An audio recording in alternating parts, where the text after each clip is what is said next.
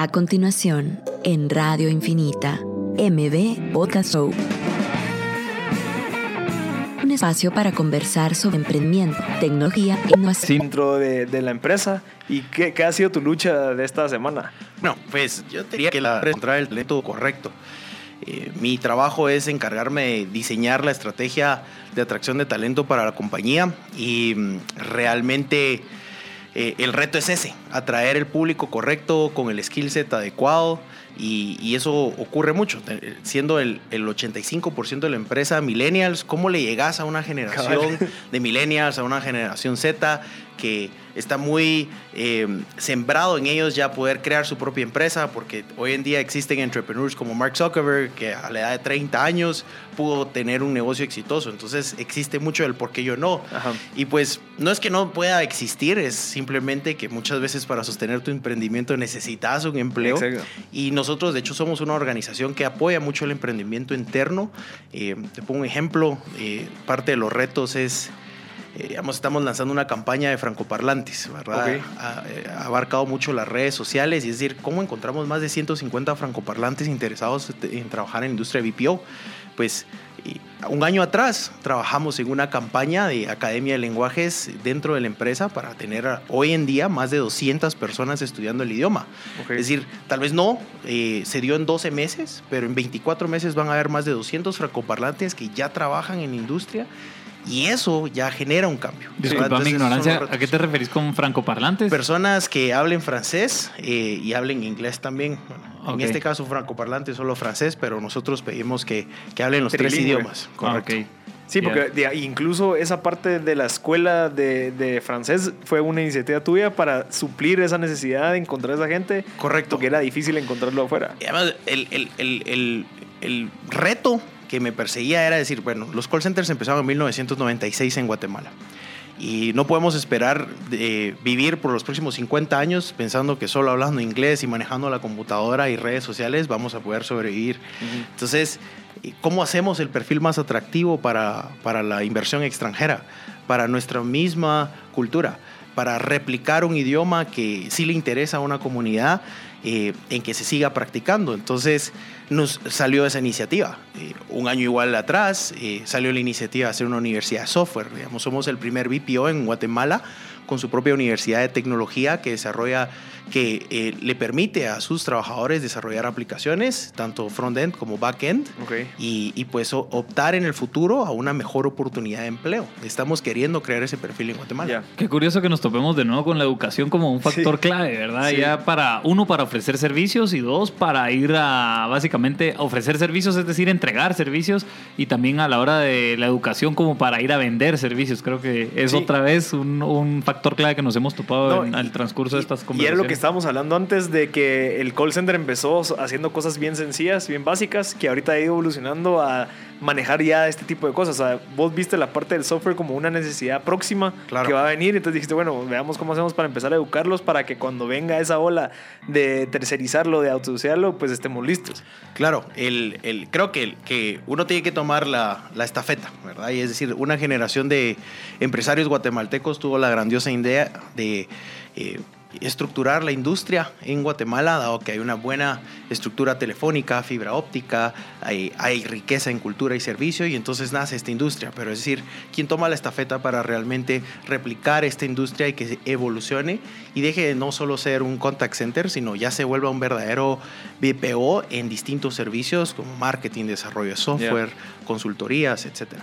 Perfecto. Eh, tal vez, Marcel, contanos un poco tu lucha. ¿Qué, qué te ha venido acompañando esta semana? Mira, esta semana creo que ha sido interesante. Eh, siempre creo que lo he repetido muchísimas veces que yo estoy seguro que te ha pasado a vos y estoy seguro que a vos, Marco, pero el, el dudar. O sea, cuando uno se surgen las dudas de, pucha, ¿será que, que debería estar haciendo esto? Como que hay días donde pasas como a, una, a un valle, que hay días que subís un montón, que de la emoción, y hay otros días que bajás, pero cuando llegas a, estancarte de tal manera que, que empezás a cuestionarte, ¿será que sí? ¿Será que no? Eh, ¿Qué podría estar haciendo si en dado caso no estoy haciendo esto? ¿Qué pasaría? Y al final, a lo que me regresa a mis picos es, no, hombre, vos decidiste estar aquí. O sea, de verdad, yo tomé la decisión de estar en donde estás. Yo en mi mente decía, yo quiero de verdad pasar un momento difícil, pero estar haciendo lo que a mí me gusta para poder llegar a un punto. Entonces, ese momento difícil que estoy y lo que me regresa es que yo fui el que decidí estar en este momento, pues al final. Entonces, eh, si en dado caso a alguien les pasa eso, digamos, estoy en tu caso cuando propones algo y que no funciona y que no sé qué va a pasar, igual en tu caso, cuando estás abriendo nuevos negocios y todo, el entender de que uno decidió estar ahí, o sea, a mí me hace estar más tranquilo porque yo fui el que tomé esa decisión. Entonces, siento que no es azar es el destino, sino que solamente es parte de algo que estoy construyendo. Entonces, el entender eso ha sido mi lucha. O sea, eso fue como una semana de, de, de pasar penas, pero llegué a concluir y decir, no, eso fue lo que yo decidí. Entonces, ya estoy mucho más tranquilo. Entonces, esa lucha, y estoy seguro que a mucha gente le pasa, pues que estén conscientes de que están, están donde están porque han decidido estar ahí. Entonces, eso sería la tuya, pero Pablo. Pues que uno comentando tu lucha, qué valioso. Al final creo que las dudas están en todo el camino Sí. y van a seguir estando. Así que abordarlas es, eh, solo se van a disolver si la ves directamente a los ojos. Eh, mi lucha quizás sería más con respecto a que importa más el quién que el qué. ok. Eh, es decir, a la hora de construir buenas relaciones de trabajo eh, y, buen, y generar buen trabajo, creo que eso es como que, como diría Rey Dalio, es decir, great work and great relationships, Ajá. ¿verdad? Eh, creo que eso es lo muy valioso y, y eso sí como que lo que más me he dado cuenta estos días. Eh, también de que la fuerza solo nace de uno, o sea, como que uno se puede desmotivar por cualquier, por cualquier cosa externa, pero eh, si uno quiere retomar esa fuerza, solo va a nacer de, de uno, Ok. de uno mismo. Entonces, eh, construir esa resiliencia hacia, hacia mí para poder seguir pues, eh, entregando lo que quiero lograr, pues, ¿verdad? Entonces, digamos que por ahí van mis luchas y, y ha sido una semana muy interesante realmente. Aprendiendo bastante. Mira, ¿y ese quién? O sea, ¿cómo, cómo hacemos para escoger ese quién? ¿Qué nos recomendarías? Eh, si en dado caso yo estoy buscando un socio, Marco, vos algún, algún socio para desarrollar algo, ¿cómo escoges ese quién? Pues- o sea, en vez del qué, digamos. Sí, yo diría que, como te digo, creo que se construyen relaciones obviamente en el tiempo, creo que también requiere mucho de confianza y de honestidad.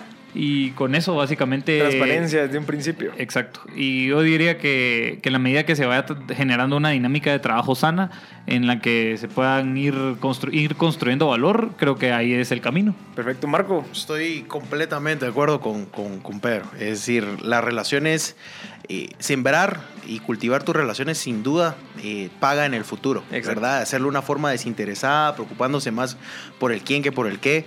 eh, tiene su fruto. Eh, agregaría eso a que si tú buscas un partner para algún negocio porque lo quieres emprender, pues yo diría que tienes que ir donde está, se reúnen estas personas. Si me dices, es un negocio en tecnología, pues bueno, entonces ve al TEC de la zona 4, ve Ajá. a las universidades que están desarrollando el top tecnología en Guatemala y empieza a discutir en sus grupos y escucha, ¿verdad? Es algo que, que me ha enseñado mucho, a escuchar un poco más de lo que uno habla para, para aprender. Sí, mira, yo tengo una duda ahí. Digamos, si en dado caso estás buscando ese quién, obviamente requiere cierto tiempo para encontrar de verdad ese quién. O sea, puede ser que el Claro. primer mes, a la que bonito y que virgo porque está echando punta aquí conmigo, pero cuando se ponen las cosas peludas, cuando ya hay algo de, de- en intermedio, ahí es donde surge la realidad de las personas. O sea, de quién está detrás. ¿Cómo, cómo hacemos para evitar irse a tropezar y encontrar ese, ese, ese error, digamos? Bueno, creo que eh, estoy, estoy de acuerdo. El, es, es complicado. Yo creo que definir las reglas en una relación de trabajo eh, es clave, ¿verdad? No, como guatemaltecos no tenemos la cultura de documentar muchas veces lo que hablamos. Mm, Y creo que empieza por ahí, documentar las bases de qué se va a hacer, cómo se va a hacer, quién es el responsable de qué, para, para aliviar y pues saber las responsabilidades claras y pues entender que el problema, el conflicto es parte de la relación de negocios. Es decir, si no hay conflicto, no hay discusión, es difícil que las cosas muchas veces prosperen. No Ya. Siempre las cosas se van de una sola vía. Ok, sí, incluso hasta buscar esos conflictos es de cierta manera como que, ok, bueno, vos estás pensando esto, yo estoy pensando eso, arreglémoslo. O sea, pero ir a buscarlo y verlo a los ojos y decirle, bueno, resolvámoslo ¿Cómo lo porque si seguimos ahí que vos pensás esto, yo pienso aquello, no vamos a llegar a ninguna parte. Claro. Entonces, Sí, yo creo que los problemas que son eh, críticos no pueden dejarse sin resolver y creo que tienen que encontrar un camino a través de la conversación para resolverse. Ujú. Eh, yo creo que es, es bastante útil tener la honestidad y la franqueza de ir de frente y hablar las cosas. Eh, creo que en el tema laboral es, es, es clave, ¿verdad? Tanto poder decir las cosas como en el personal. Eh, también una lección que creo que surge de acá es saber la, la diferencia entre tener una relación personal y laboral o solo laboral con una persona. Y creo que también es sano entenderla, ¿verdad? de que no necesariamente se tiene que construir una gran relación aparte, sino que también con una relación laboral es suficiente. Exacto. ¿Verdad? Entonces creo que también es Sí, parte porque eso lo que te ocasiona el estar esperando que también tengas una relación personal también invade de cierta manera la, o sea, la parte personal de la otra persona que tal vez solo quiere trabajar. Exacto. Y eso, y eso es bien cierto, porque a veces sos bueno trabajando con alguien, pero cuando te vas a tomar un café, no, no sé, tal vez ya no hablan de muchas cosas o ya no logran tener esas conversaciones afuera del trabajo. Entonces es de entenderlo y fortalecerlo en donde están, o sea, son buenos. Cabal. No, sí, muy valioso, la verdad. Eh, entonces serían mis luchas. Perfecto. Vamos a, a- a ir un corte para seguir con el se- siguiente segmento de preguntas y respuestas. Si en dado caso quieren hacer preguntas eh, sobre la industria del BPO o de los contact centers, pero digamos ya un BPO ya es más desarrollado, nos pueden escribir al WhatsApp al 5741-1290 o nos pueden llamar a cabina al 2369-7389. Regresamos eh, después de un corte. Estás escuchando MB Podcast Show por Radio Infinita.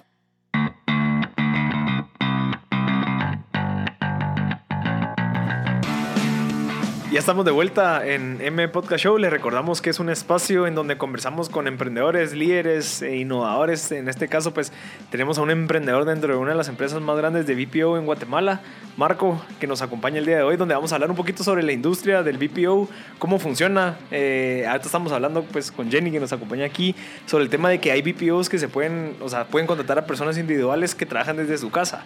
Sí, es- estás en lo correcto. Hay muchas soluciones. es decir, no solo existe el, el tener que ir a una oficina. Es decir, ya empresas grandes como en la que trabajo ya lo afrontamos. Es decir, es parte del cambio para ciertos roles. En el tema de tecnología, pues bueno, sí, ya puede haber un home office ciertos días a la semana. Eh, existen inclusive metodologías de trabajo que te, te dicen que no es necesario que tengas que estar físicamente siempre y cuando puedas estar conectada con la persona y la tecnología nos permite estar conectados todo el tiempo. Eh, entonces sí, existen esas soluciones para eh, trabajar desde casa, eh, tienes tu internet, tienes eh, el equipo adecuado y pues empiezas a servir eh, clientes en el extranjero. Ahora, Marco, tal vez contanos un poco de tu background. ¿Cómo llegaste, digamos, a, a este puesto? Wow, eh, no, no me voy a extender bastante. Eh, pues bueno, empecé a los 17 años, es decir, este ha sido mi primer empleo. Eh, la razón por la cual lo escogí, pues uno, eh, cuando mi familia pagaba la educación, eh, lo primero que yo pensaba era... ¿Cómo puedo yo catapultar mi, mi- carrera de una forma acelerada en un país que está en constante crecimiento? Eh, y es que siempre te sugieren ciertas industrias para trabajar, pero en ese entonces eh, esta era la que estaba en, en crecimiento, la investigué y mm, empecé a, crear una carrera. Eh, he tenido seis promociones en los últimos 11 años que tengo de trabajar en la compañía. Oportunidad inclusive de montar una empresa, un call center en, en el Caribe eh, y, demás. Entonces... y he aprendido de distintos rubros de negocio, que te digo, no ha sido nada sencillo, pero mucho de lo que eh, ha servido en mi carrera ha sido, pues, uno, escuchar, trabajar fuertemente, aprender mucho, estudiar, eh, ser humilde, ¿no? Aceptar tu retroalimentación, trabajar mucho en la inteligencia emocional, ¿verdad? Creo que es algo importante que muchas veces no, no te enseñan en el colegio o en la universidad, cómo trabajas tu inteligencia emocional, cómo realmente trabajas tus relaciones interpersonales para mejorarlas y no solo convertirte en un líder, sino, sino realmente una persona de apoyo. Entonces te diría que, que esas cosas son las que me han llevado al rol actual en el, en el que me encuentro. Y también que has propuesto ciertas, o sea, muchos proyectos que, que han dado pues valor a la empresa. Sí, fí- fíjate que, de- bueno, no- y no solo es para la empresa, a mí me gusta mucho aportar a donde voy. Soy una persona que eh, yo, yo me, me enfoco en esto. Es decir, en la vida siempre hay problemas. Y existen más problemas que soluciones muchas veces. Y entonces, ¿por qué te vas a enfocar muchas veces en el conflicto de por qué hay un problema? El problema siempre va a existir. Eh, lo importante es generar soluciones o soluciones potenciales a tu problema para, para realmente mejorar. Sí, ese es un buen punto.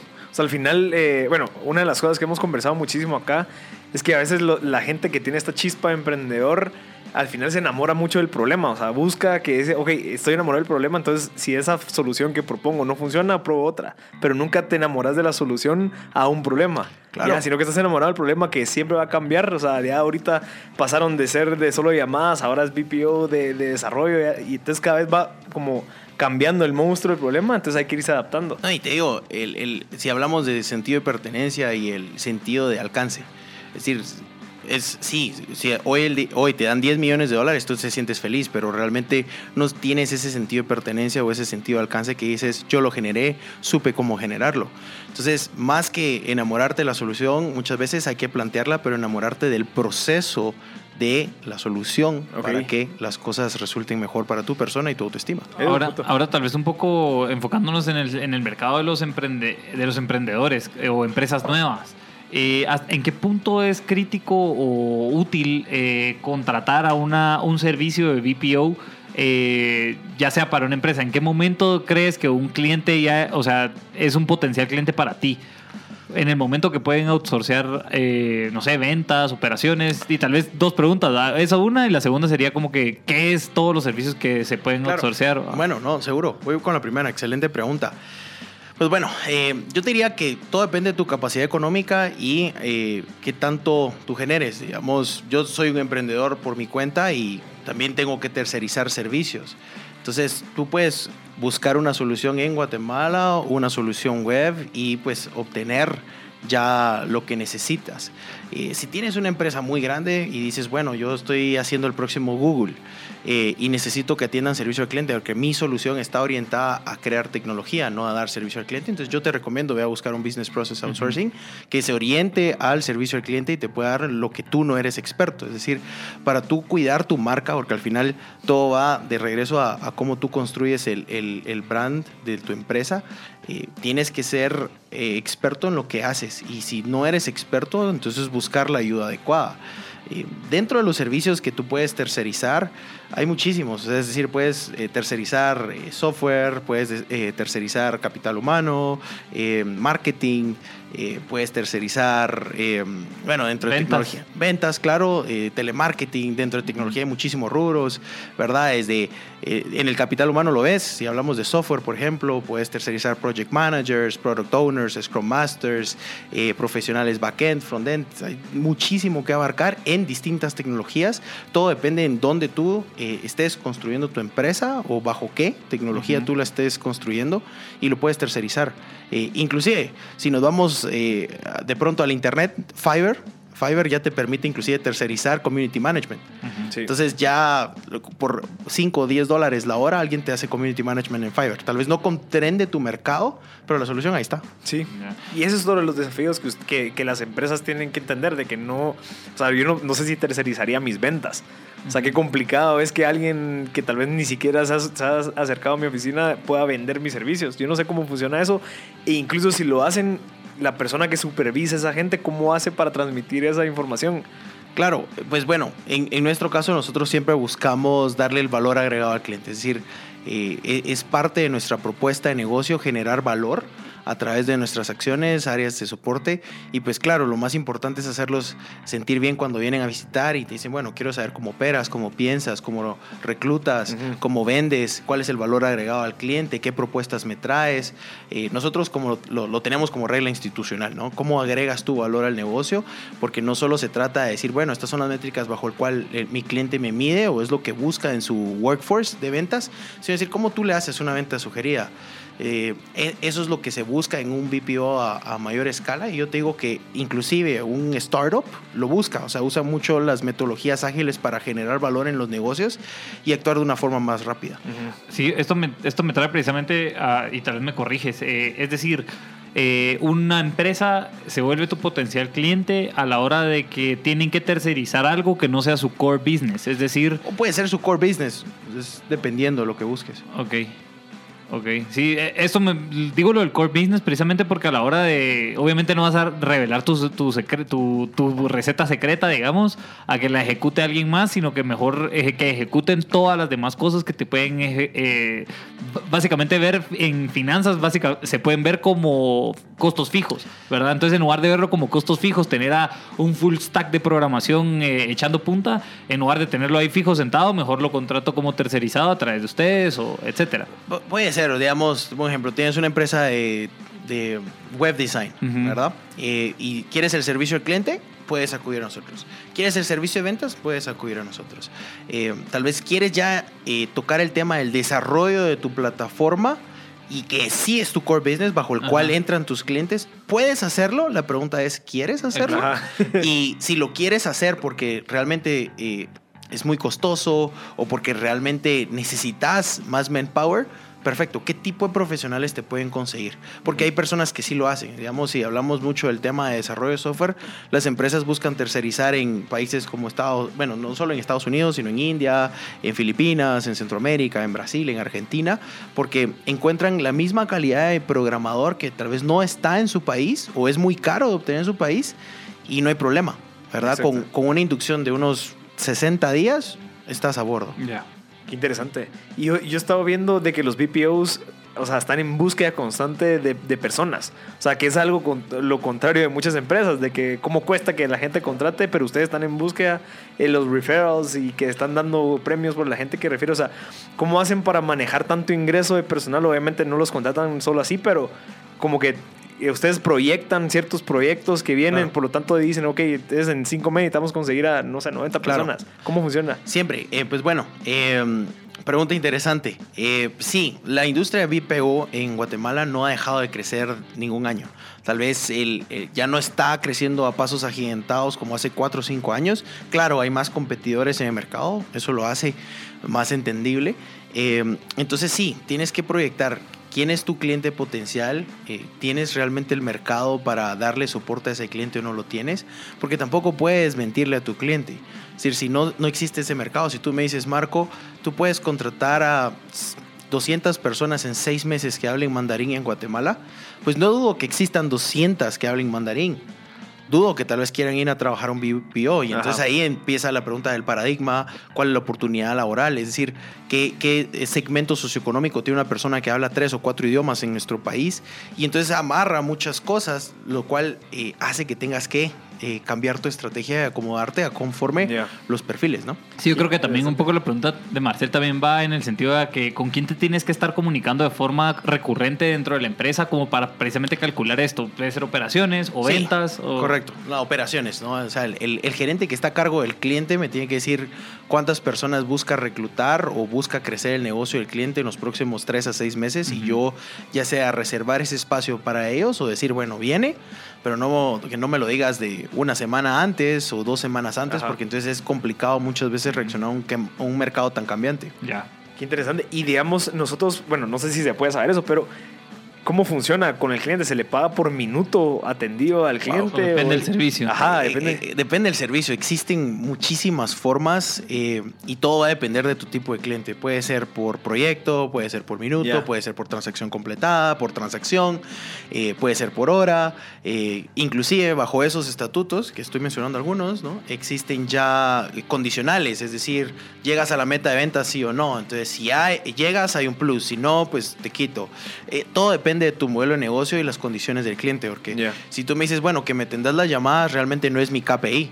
Mi KPI es que en la llamada vendas y si no vendes un mínimo de 50 mil dólares al mes, no funciona. Exacto. Entonces, si yo vendo los 50 mil dólares, tal vez me das un, un porcentaje. Si no llego, entonces, ¿cómo nos arreglamos? Y ahí es donde entra el tema de negociación.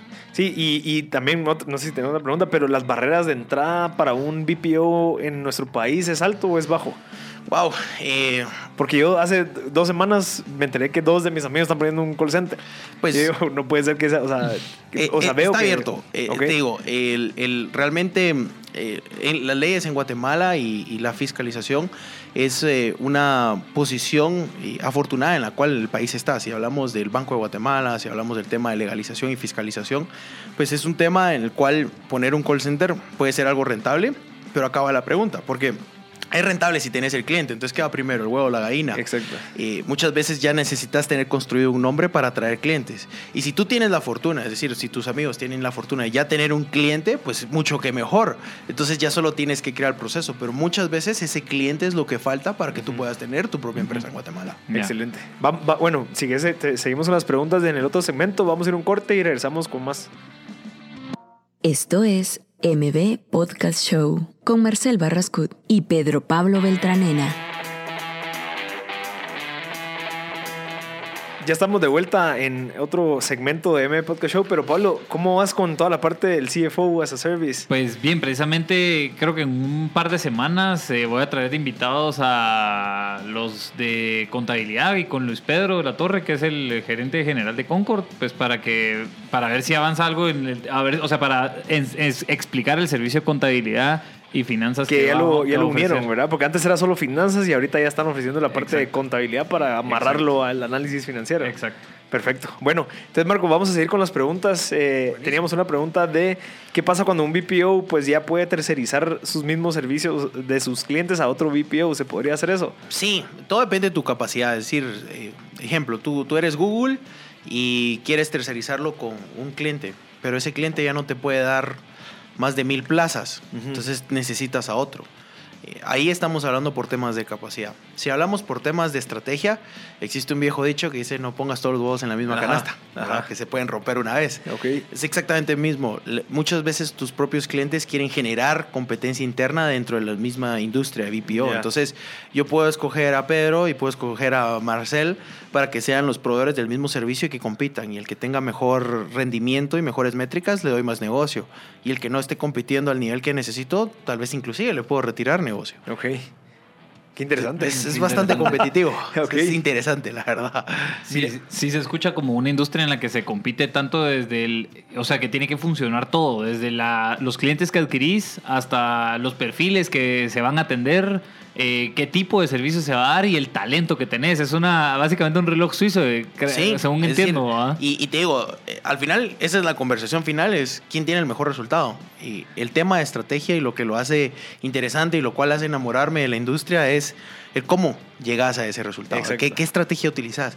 ¿Qué- quién, quién realmente implementa esta tecnología o esta campaña de mercadeo para realmente posicionarte primero en el mercado y ser el top of mind? ¿Verdad?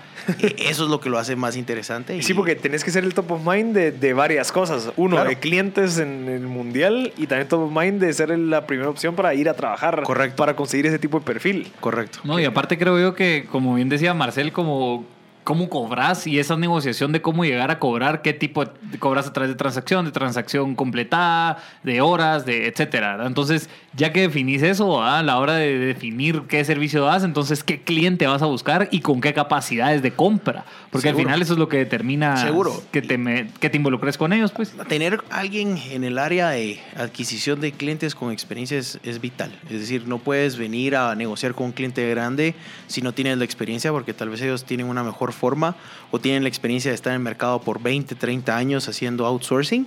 Y entonces ellos ya conocen todas las maniobras del negocio. Entonces, eh, ¿bajo qué reglas juegas? ¿Bajo las tuyas porque quieres hacer un negocio rentable y, y- y justo? ¿O bajo la- las reglas de las cuales tú quieres servir solo porque quieres tener un cliente? Exacto. ¿Verdad? Y, y el riesgo es mayor.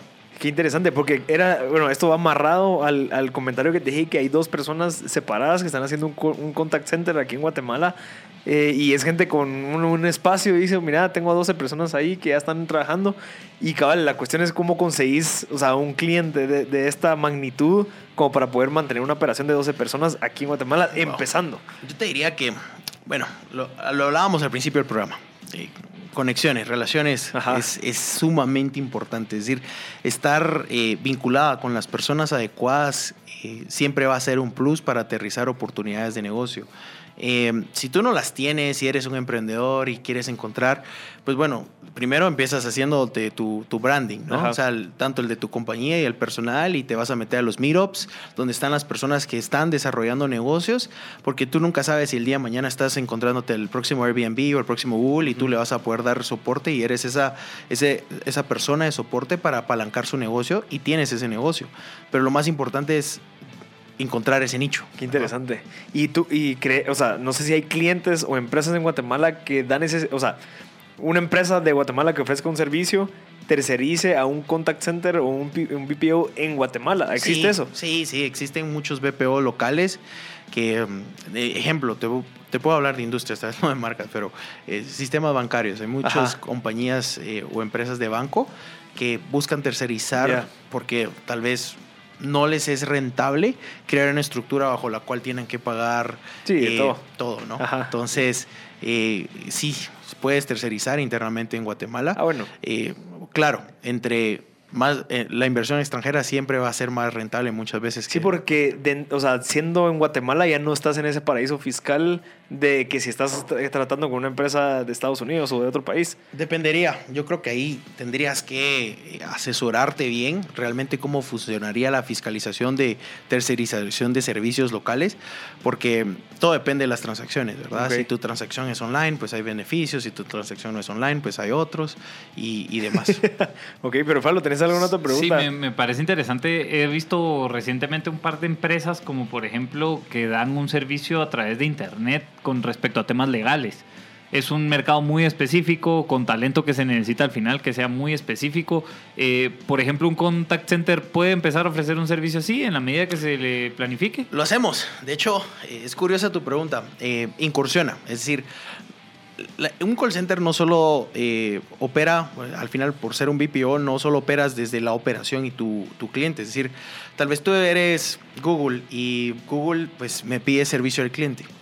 Pero yo veo que tienes una oportunidad en cómo tú generas tu contenido de entrenamiento o tu contenido de, de- o tu guía de calidad eh, o tus finanzas o tu estadística y entonces si yo tengo el recurso humano para darte ese servicio está muy de moda poderlo emprender dentro de las organizaciones y que las áreas de soporte que normalmente sirven solo a un cliente también puedan emprender un negocio entonces puedes hacer tu negocio más robusto. Eh, tal vez tú me dices, yo estoy implementando un departamento de marketing, pero quisiera que trabajaran bajo el esquema de Scrum.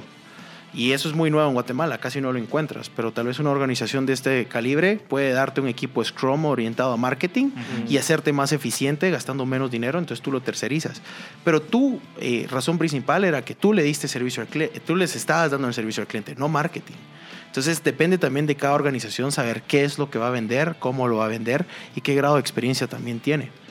Sí, yo creo que por la competencia también estás viendo cómo sacas, o sea, tenés mucho más este tipo de servicios de valor agregado que solamente, mira, te voy a hacer el servicio al cliente. Correcto. Sí, al final un BPO si existe, suponete una suficiente, o sea, si quieres empezar un, un nuevo negocio y tenés una suficiente cantidad de inversión semilla o una suficiente capacidad de capital para outsourcear bastantes cosas y ya solo enfocarte en el crecimiento, pues digamos que es una opción ir a buscar un, un servicio así para administración, para operaciones, para venta, para que el negocio solo siga su curso, pues al final creo que es una buena herramienta, ¿verdad? Fíjate que estaba pensando que también cada cliente es totalmente diferente.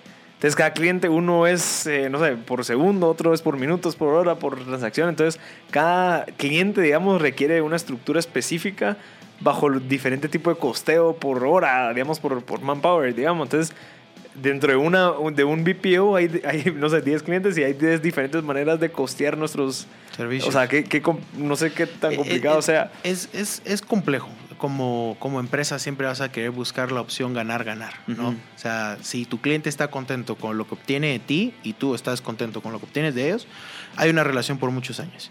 Si tú te estás aprovechando de tu cliente, seguramente la relación no perdura por muchos años. Entonces, eh, eso es lo importante de llegar a, a crear una relación exitosa con nuestros clientes. Es Sí. decir, es decime la verdad, qué es lo que querés de mí y yo te digo qué es lo que quiero de ti y hagamos un buen partnership para que la Cabal. relación perdure porque al final ellos te necesitan y tú los necesitas a ellos para subsistir. Perfecto. Bueno, vamos a ir a un corte. eh, regresamos después con el último segmento donde vamos a terminar de hacer preguntas.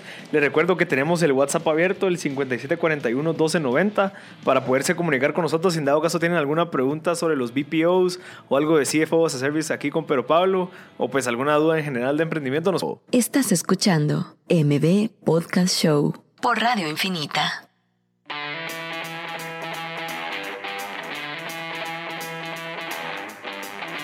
¿Tienes preguntas? Perfecto, ya estamos de vuelta en MM Podcast Show. Aquí estamos con Marco Alvarado de, Telus International. Es un BPO, bueno, ya mucha gente lo sabrá. Tenía una pregunta, Marco. Eh, ¿Algún momento que te recordes de que hayas aplicado a la parte del liderazgo? O sea, uno, un ejemplo perfecto que nos puedas compartir donde hayas dicho, ok, o sea, sí, sí tomé una posición de líder y llevé a cabo esto. Bueno, intento practicarlo todos los días porque no siempre querés sacar el- sombrero de jefe, pero te pongo el más reciente. eh, fue la semana pasada con mi equipo, creo que es muy marcado. Ten- estábamos dándole soporte a otra región desde el lado de atracción de talento y reclutamiento. Y, y, pues claro, la zona horaria afecta, es decir, Sí. todos quisiéramos un trabajo de 8 a 5, lunes a viernes, pero acá en esta industria no vivimos para los fines de semana, trabajamos siempre y estamos orgullosos de hacerlo. Eh, entonces, trabajamos hasta 12 de la medianoche, un par de días, con tal de poder llenar esa solicitud y esos empleos eh, hacia otra región. Es decir, pero no solo es, normalmente te dice tu jefe, mira, te toca llamar a estas personas, gracias por su apoyo, lo- los veo, me, me cuentan cómo les va. Yo estaba con ellos llamando a estas personas extranjeras Ok. diciendo, mira, me trabé acá, ayúdame, porque al final uno como, como líder debe de comprender que no lo sabe todo, que necesita apoyo de su equipo, ¿verdad? Y lo más importante es también aprender de ellos, porque muchas veces las mejores ideas eh, son colaborativas y de hecho ha sido muchas veces el, el- la, la moción de nuestra estrategia.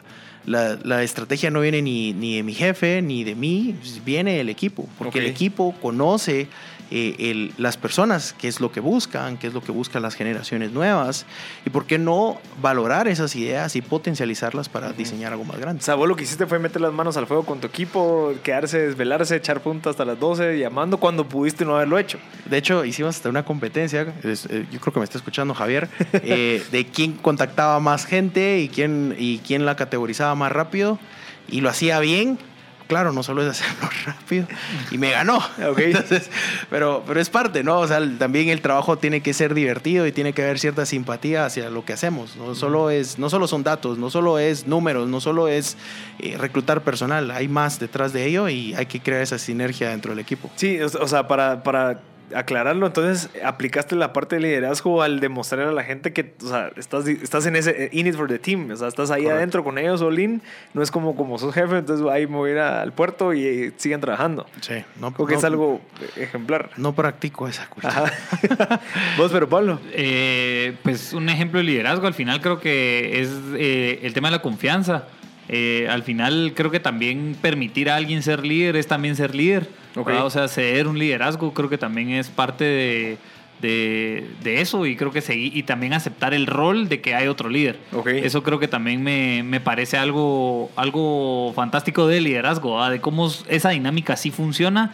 Si en dado caso, o sea, no, no te vas a consumir porque no sos el líder del proyecto, sino que apoyar el rol, como rol, apoyar a ese líder que está. Exacto. Entonces creo que también esa es una, es una dinámica de, li- de líderes, ¿verdad? básicamente apoyándose para generar un equipo más sólido. ¿no? Y, y te digo, agregarle el factor que culturalmente apoyamos la diversidad y la inclusión y lo, y lo vas a poder potencializar más. Es decir, eh, hasta cómo valorizas las ideas no, no debe ser solo orientada hacia un grupo, deben de ser las de todos, de cual sea la persona que trabaja en tu organización, porque al final todos buscan el mismo objetivo, que es agregar valor. Cabal. Sí, algo, algo con lo que decís, eh, esta lección me la dieron hace un par de años y es de que es mejor construir con fragmentos de ideas, no con una idea. Es decir, eh, cada vez que yo estoy dando una, o sea, cuando yo voy a dar una idea en una conversación, no decir mi idea es sino que cambiar un poco el enunciado y solo decir eh, el fragmento de idea que propongo, que se propone, o sea, solo Claro. el fragmento de idea, el fragmento ¿Qué de idea, piensan? eso va armando la idea en conjunto, como bien creo que lo, lo, lo plasmas.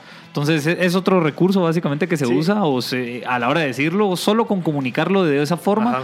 cambia completamente el mindset de los que están cooperando por O sea, esa idea. es, es eh, parte de un líder es ser consciente de eso. O sea, Cabal. no- o sea, al final es de parar y decir, ok, no va a decir que es mi idea, sino que mucha, esta idea es nuestra. Eh, e incluso si él fue el de la idea inicial o esa persona fue la idea inicial, decir que fue la idea de, Claro. de, de todos. Ay, te, te- te menciono una ahorita. Hace unos años plasmamos la y planeamos dar un carro. De hecho, todos los años damos un carro a uno de nuestros empleados. Es uno de los diferenciadores en estrategia.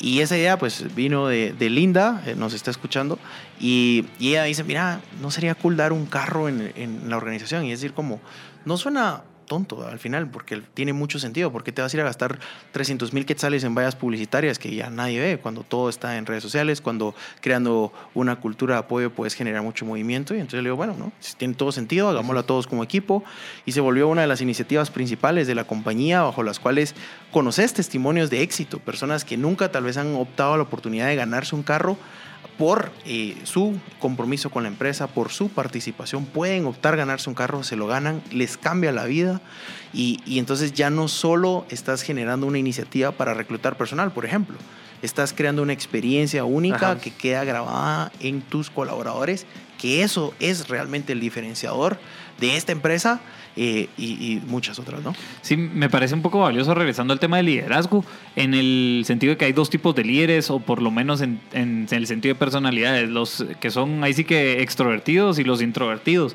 Y creo que hay bastantes ejemplos de líderes introvertidos y creo que hay bastantes ejemplos de líderes extrovertidos. Entonces no es como que tampoco se están peleando uno con el otro, sino al final creo que es la manera de ir encajándose, ¿verdad? Yo lo acabo de leer eso. Súper interesante. De, de hecho, yo, yo uso de ejemplo mucho porque nos pasa mucho, eh, hay un paradigma que creen que para ser líder tenés que ser extrovertido y es mentira. Nosotros tenemos un vicepresidente de operaciones guatemalteco dirigiendo la operación de Europa, que es un líder introvertido. Es el vicepresidente de nuestra operación en Europa. Y entonces, ¿cómo lo logra? Es decir, su forma de liderar no es ser la persona que se para enfrente de todos y les habla, sino él va uno a uno, platica, los conoce, les comenta la estrategia.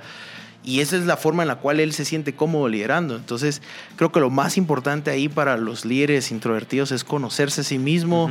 Tal vez acá voy a aplicar algo que eh, usa mucho en recursos humanos y es conocer tu psicometría y saber cuáles son tus áreas fuertes, cuáles son tus áreas no tan fuertes y poder eh, eh, pues entrenarte, ¿verdad? Para generar eh, más competencias en las cuales puedes fortalecer ese liderazgo. Sí, y creértela. O sea, al Sí. final mucho, hay mucho líder introvertido que como ve que todos los líderes que están en la tele y todo eso son extrovertidos diciendo, bueno, yo tal vez no soy líder, pero tengo un montón de ideas, tengo un montón de proyectos y cuando la gente me pregunta los motivo, a pesar de que yo no se los esté vendiendo a todo el mundo, pero también creérselas y entender de que son diferentes. Simple. Claro, seguro. Sí. Y aplicarlo en donde estés, pues, o sea, ya sea como vos, que sos un líder dentro de la organización, no puro tú tenés que tener un mil empresas, o sea, puedes ser un líder dentro de una organización para cambiarla por adentro Seguro. que es algo también mucho, muy valioso. O sea, en el podcast tuvimos a un emprende, un entrepreneur que y- y aplicó un montón, desarrolló un montón de, de tecnología dentro de la empresa para solucionarle un montón de problemas al personal, ni siquiera a él. O sea, él decía, pucha, yo tengo a cargo, no sé, 22 personas que se van a las 8 de la noche porque todavía lo que están haciendo es en Excel y que todavía lo están haciendo a mano. Entonces él se ideó una manera de hacer una, una, una app para que ellos se fueran a las 4 de la tarde.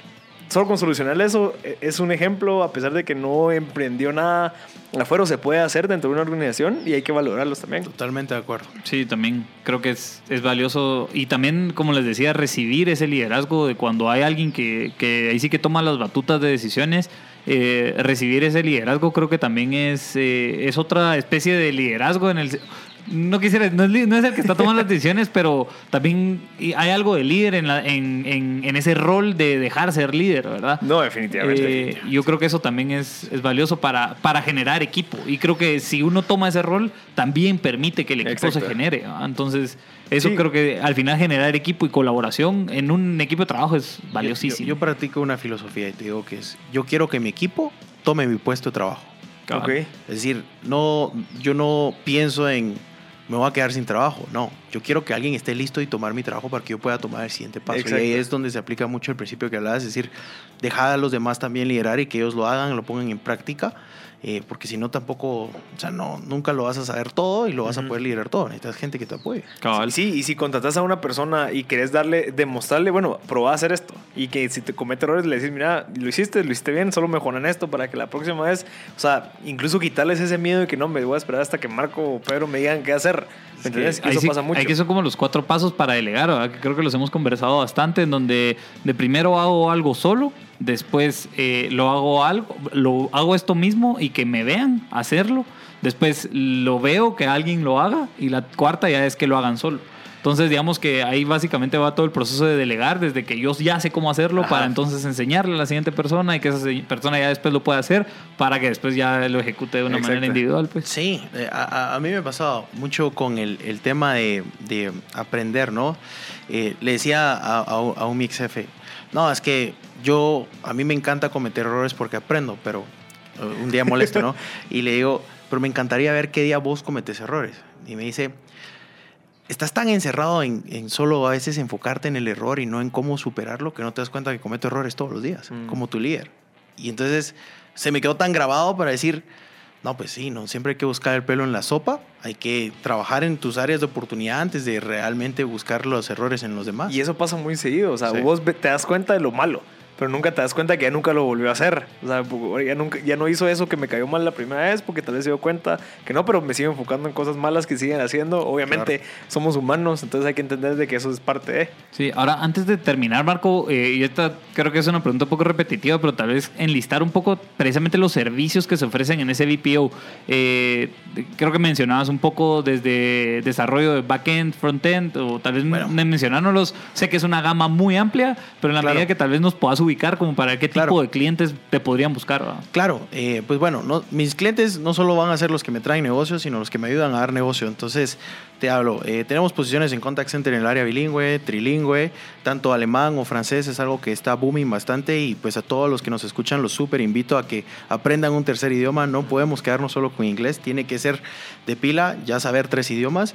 Eh, también eh, damos apoyo en desarrollo de software, buscamos desarrolladores Java, project managers, scrum masters, product owners, ¿verdad? DevOps specialists, entonces sí es importante todas las gamas porque no solo hacemos BPO o tech support o ¿me entiendes? Hacemos también tecnología y apoyamos a otros clientes.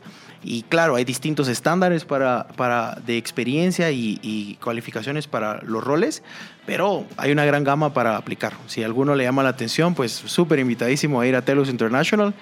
Con gusto les doy un tour personalmente. Se van a enamorar de la empresa. Así fue como llegué a Marcel, nos contactamos en redes sociales y pues heme aquí. Mira, y también qué perfil le estás buscando de gente. además de estas cualidades eh, digamos, ya técnicas, como qué tipo de soft skills, que es tan importante que hemos hablado, qué tipo, cuáles crees que son las, las clave para ese tipo de, negocio que va evolucionando tan rápido. Te va a parecer bastante interesante, Marcel, pero nosotros los soft skills los medimos acorde al tipo de negocio que vas a hacer. Es decir, ah, no solo es hablar inglés y, y saber computación y venir y te contratamos. No, de hecho, nosotros medimos tu psicometría para saber dónde realmente vos encajas siendo quien sos. Entonces, decirte, eh, tenés que ser una persona extrovertida para trabajar en un call center es mentirte. No, no, eso pues, no, es correcto. Depende, tal vez para un negocio Nosotros que requiera Te aceptamos como sos. Eh, si tenés áreas de oportunidad, vamos a buscar trabajarlas con vos. ¿verdad? Te vamos a dar la sostenibilidad en tu retroalimentación y desarrollo y, tu, tu, plan de carrera para que puedas llegar a ser alguien eh, de una, una mayor jerarquía en la compañía y si no, pues bueno, pulir, porque el crecimiento, y acá pues seguramente va a ser tema para otro programa, el crecimiento no solo viene económico y no solo es profesional, sino también es personal. Muchas veces nos cuestionamos el por qué no crezco yo en una misma plaza que llevo 10 años.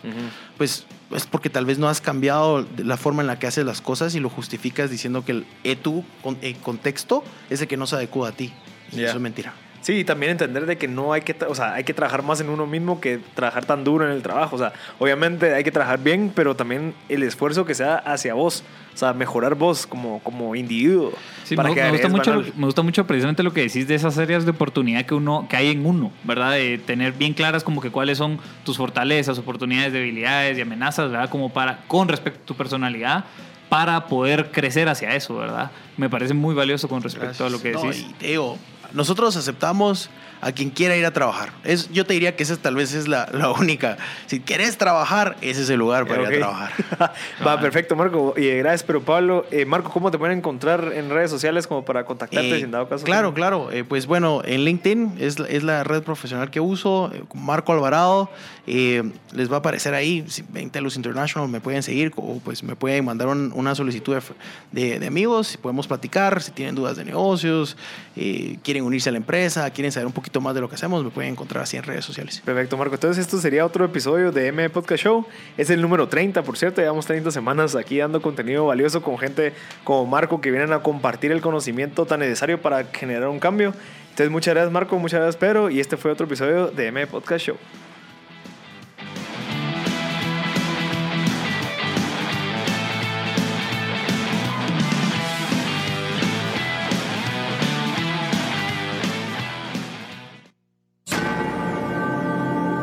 Infinita. Los inusuales te damos la bienvenida.